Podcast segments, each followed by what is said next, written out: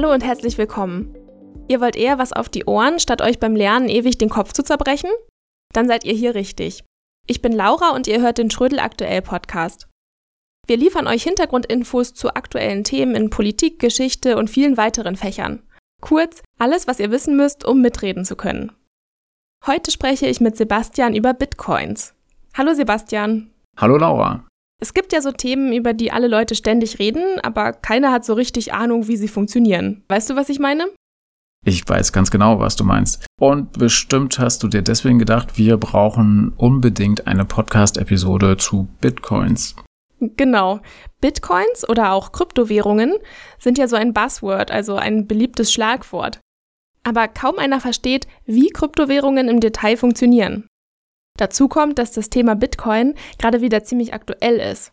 Vor kurzem nämlich befand sich der Bitcoin noch auf einem Allzeithoch. Im April 2021 war ein Bitcoin rund 60.000 Dollar wert. Kurz darauf ging der Kurs jedoch so richtig in den Keller. Ja, warum eigentlich? Wenn ich das jetzt schon verraten würde, wäre ja die ganze Spannung raus. Aber keine Panik, dazu kommen wir noch. Wir erklären in dieser Folge, wie die bekannteste und älteste Kryptowährung, Bitcoin, funktioniert. Dann schauen wir uns an, was den Bitcoin von normalen Währungen unterscheidet und welche Vor- und Nachteile er hat.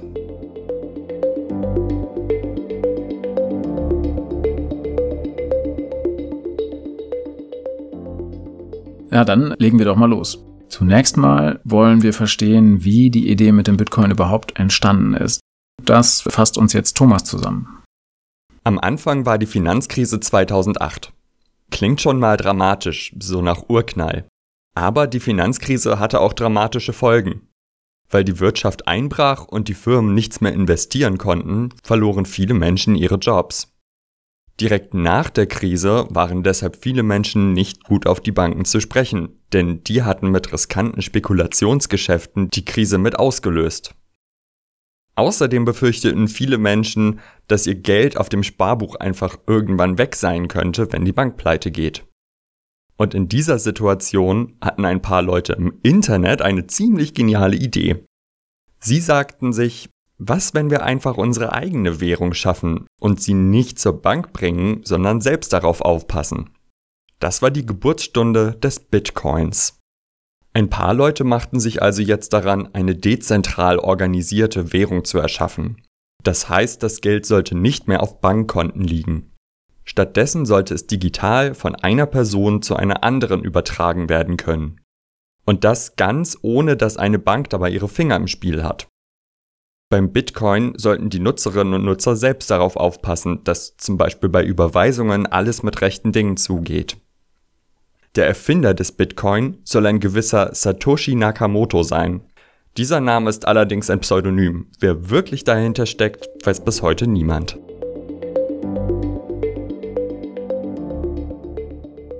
Danke, Thomas. Ja, so viel zu den Anfängen. Jetzt ist natürlich die Frage, wie ging es danach weiter?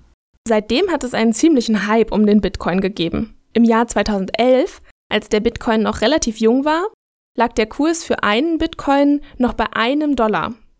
Heute muss man für einen Bitcoin dagegen mehr als 30.000 Dollar auf den Tisch legen. Ja, dumm nur, dass wir uns damals noch nicht mit dem Thema beschäftigt haben. Wir könnten so reich sein.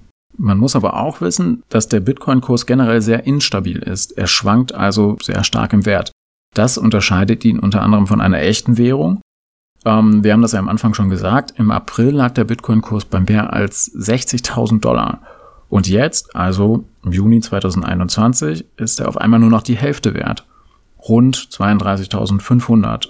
Und äh, wenn sich unsere Hörerinnen und Hörer diesen Podcast anhören, sieht es vielleicht schon wieder ganz anders aus. Was unterscheidet Bitcoins denn jetzt von anderen Währungen, wie zum Beispiel unserem Geld? Also, um das zu klären, sollten wir uns mal anschauen, was echtes Geld für Funktionen hat. Dazu habt ihr vielleicht im Fach Politik oder Wirtschaftslehre schon mal was gehört. Ähm, bei Geld kann man nämlich zwischen verschiedenen Funktionen unterscheiden. Erstens benutzen wir Geld als Wertmesser oder anders gesagt als Recheneinheit. Wenn du meinetwegen zwei Euro hast, dann weißt du, okay, ich bekomme dafür zwei Kugeln Eis oder eine Portion Pommes. Zweitens ist Geld ein Tausch- und Zahlungsmittel. Also wir tauschen Geld gegen Waren, zum Beispiel gegen Brötchen beim Bäcker Und ähm, wenn eure Eltern euch Taschengeld zahlen, dann gebrauchen sie dieses Geld als Zahlungsmittel. Drittens dient Geld als Wertaufbewahrungsmittel. Geld wird eben nicht schlecht oder fängt an zu schimmeln wie frisches Obst. Wir können es ohne Probleme aufbewahren, normalerweise zumindest. Ja, und viertens verwenden wir Geld als Kreditmittel. Wenn ich ein Haus bauen möchte, brauche ich Geld, logisch, und dafür nehme ich einen Kredit bei der Bank auf, um dieses Geld zu bekommen. So, und ähm, nächste Frage, wie sieht es jetzt aber aus mit dem Bitcoin? Der Bitcoin ist nicht allgemein als gesetzliches Zahlungsmittel anerkannt und er ist auch keine verlässliche Recheneinheit, weil, wie gesagt, sein Kurs zu schnell und zu stark schwankt. Deshalb kann man auch nur in Ausnahmefällen mit Bitcoins bezahlen oder sie als Wertaufbewahrungsmittel verwenden. Na gut, aber zu irgendwas muss der Bitcoin ja aber doch taugen, sonst wäre er ja nicht so viel wert, oder? Klar, in bestimmten Situationen sind Bitcoins schon nützlich. Man kann damit zum Beispiel im Internet anonym bezahlen. Deswegen werden Bitcoins gern auch als Bargeld fürs Internet bezeichnet. Bitcoins werden in digitalen Geldbörsen direkt auf deinem PC oder Smartphone gespeichert. Das heißt, äh, so ein Konto kann nicht einfach gesperrt werden. Aber um mit Bitcoins bezahlen zu können, muss ich ja erstmal welche haben. Wie komme ich denn überhaupt da dran? Da gibt es verschiedene Möglichkeiten. Der einfachste Weg ist vermutlich eine Online-Börse. Im Internet gibt es etliche Marktplätze und Börsen, die mit Bitcoins handeln oder sie verkaufen. Rein theoretisch gibt es auch die Möglichkeit, neue Bitcoins zu erschaffen. Das passiert auch ständig, aber dieser Prozess ist sehr kompliziert und aufwendig. Der Fachbegriff dafür heißt Mining. Das ist der englische Begriff für Bergbau. Neue Bitcoins werden also geschürft und deswegen heißen die Leute, die diese Bitcoins erzeugen, Miner. Ah, das ist also dieses sagenumwobene Mining. Und wie funktioniert denn dieses Schürfen? Warum ist die Sache so kompliziert?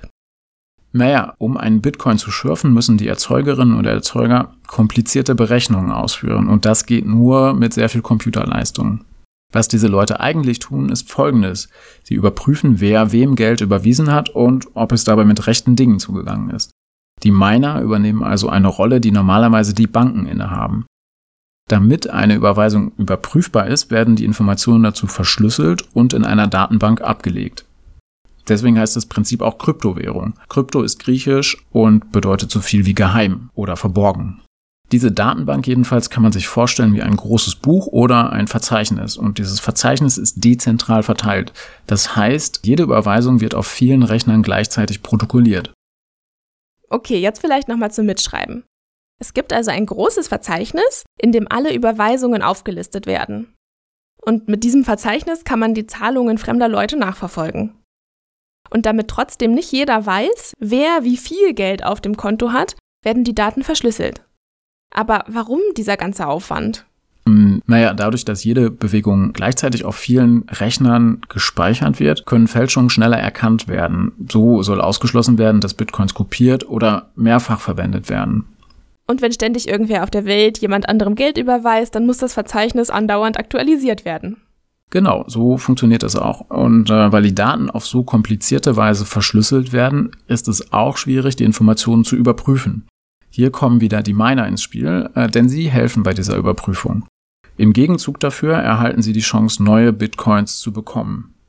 Das Problem ist nur, für die Überprüfung sind komplizierte Berechnungen nötig. Und äh, diese Berechnung kann nur anstellen, wer, haben wir auch schon gesagt, über besonders viel Rechnerleistung verfügt. Diese Miner brauchen also leistungsfähige Computer und die kosten wiederum Geld und Strom. Das kritisieren zum Beispiel Umweltorganisationen. Denn das weltweite Bitcoin-Netzwerk frisst immens viel Strom. Der Verbrauch ist aktuell in etwa so hoch wie der Energiebedarf von ganz Belgien. Ja, und wer viel Strom verbraucht, versucht die Stromkosten natürlich möglichst gering zu halten. Aktuell werden etwa besonders viele Bitcoins in China geschürft. Dort ist Strom zwar günstig zu haben, aber er wird eben auch mit Hilfe von Kohle, Öl oder Gas gewonnen. Das ist natürlich schlecht fürs Klima.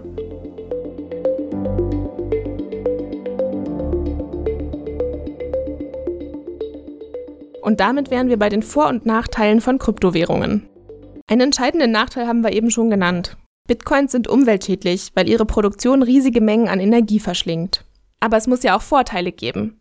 Ein Vorteil ist sicher, dass der Staat keinen Zugriff auf dein Konto hat. Wenn es zu einer Wirtschafts- oder Finanzkrise kommt, ist das Geld dann eben in der digitalen Geldbörse sicherer als auf der Bank. Das war ja sozusagen die Grundidee von Kryptowährungen. Weitere Vorteile sind, du kannst problemlos von jedem Ort in der Welt auf dein Erspartes zugreifen und auch weltweit Überweisungen tätigen, ohne dafür Gebühren zu bezahlen. Und äh, deine Privatsphäre bleibt geschützt, weil nicht bekannt ist, wem welches Wallet, also welche digitale Geldbörse gehört. Und die Nachteile? Also mal abgesehen von der Umweltproblematik? Also die Sache mit der Anonymität ist ja eigentlich schön und gut, aber sie hat eben auch einen entscheidenden Nachteil, denn sie befördert, könnt ihr euch vielleicht denken, kriminelle Machenschaften. Kryptowährungen werden deswegen mitunter auch für illegale Transaktionen genutzt, beispielsweise für Geldwäsche oder Steuerhinterziehung. Im Alltag dagegen sind Bitcoins nur sehr eingeschränkt nutzbar, weil viele Shops die Zahlung mit Bitcoins gar nicht unterstützen. Ja, und dann ähm, gibt es noch die extremen Kursschwankungen, haben wir auch schon erwähnt. Jüngstes Beispiel dafür ist Elon Musk. Der Chef des Autoherstellers Tesla hat angekündigt, keine Bitcoins als Zahlungsmittel mehr zu akzeptieren. Als Grund führt er den hohen Stromverbrauch und eben damit auch die schlechte Umweltbilanz des Bitcoin an. Ja, und prompt brach auf diese Ankündigung hin der Kurs des Bitcoin ein. Erholt hat er sich davon bis heute nicht so richtig. Bei einer echten Währung wäre das sehr wahrscheinlich so schnell nicht passiert. Denn hier garantiert mir die Zentralbank, dass mein Geld einen bestimmten Gegenwert hat.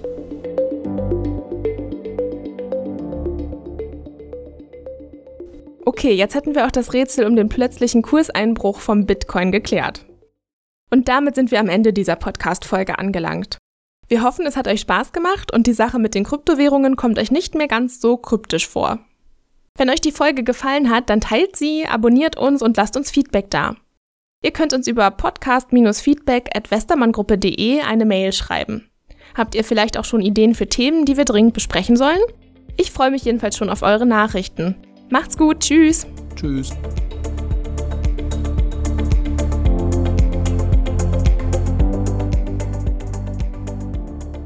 Gesprochen haben in dieser Folge Laura Hüttmann, Dr. Sebastian Wemhoff und Thomas Goethchen.